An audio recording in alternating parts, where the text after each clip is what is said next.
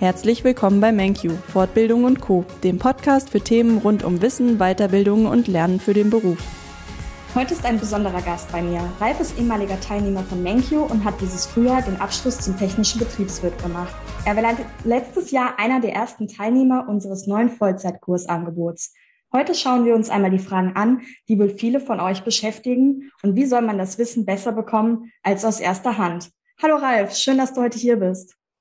Hallo Caroline, grüß dich.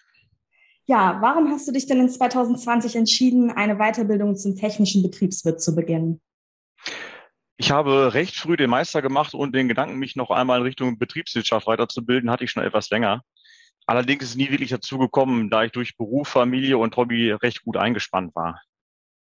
Ähm, 2020 habe ich einen Schluss gefasst, Nägel Köpfen zu machen. Warum? Erstens, ich werde nicht jünger und das Lernfeld nicht leichter.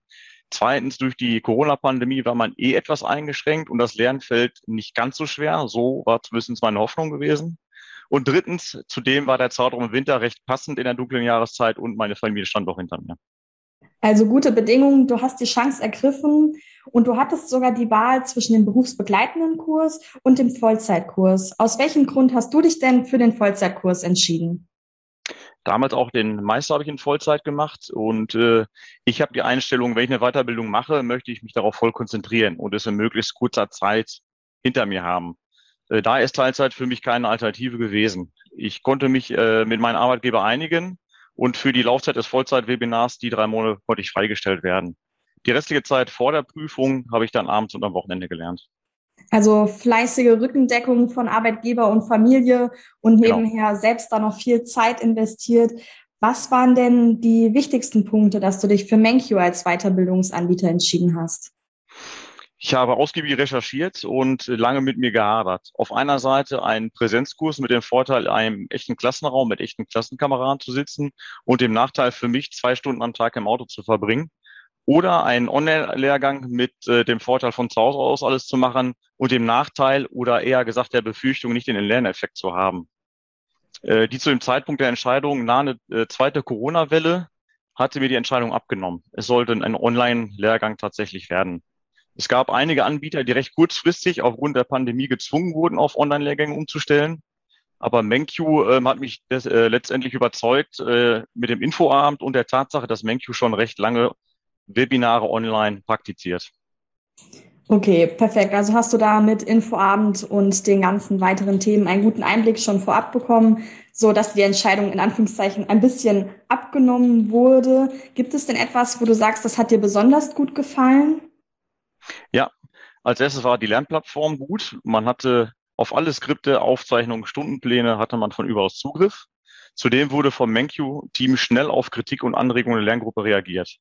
Ein weiterer positiver Aspekt war, dass man nach dem Vollzeitwebinar bis zur schriftlichen Prüfung und anschließend auch zum Fachgespräch und Projektarbeit begleitet wurde. Das heißt, man nie allein gelassen wurde.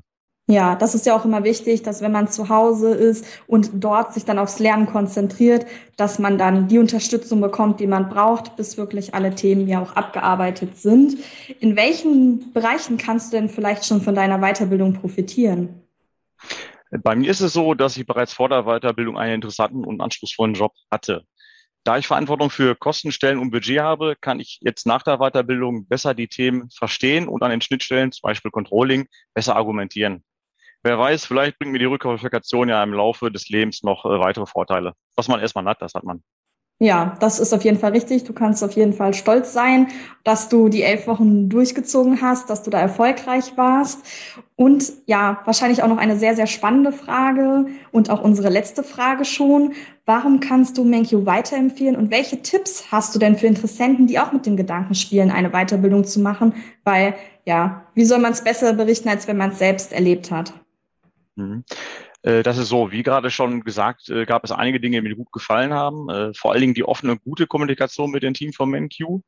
Man hatte nie das Gefühl, man hatte immer das Gefühl, dass Anliegen ernst genommen werden. Als Teilnehmer hat die Weiterbildung einen großen Stellenwert und ist ein wichtiger Schritt im Leben. Sowas macht man in der Regel einmal, maximal zweimal solche Weiterbildung. Da sollte man sich schon gut aufgehoben fühlen.